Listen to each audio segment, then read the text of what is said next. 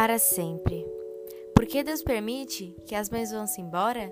Mãe não tem limite, é tempo sem hora, luz que não apaga quando sopra o vento. E chuva desaba, veludo escondido na pele enrugada, água pura, ar puro, puro pensamento. Morrer acontece com o que é breve e passa, sem deixar vestígio. Mãe, na sua graça, é eternidade. Por que Deus se lembra? Mistério profundo. De tirá-lo um dia? Fosse o rei do mundo, baixava uma lei. Mãe não morre nunca, mãe ficará sempre junto de seu filho, e ele, velho embora, será pequenino, feito grão de milho. Carlos Dumont de Andrade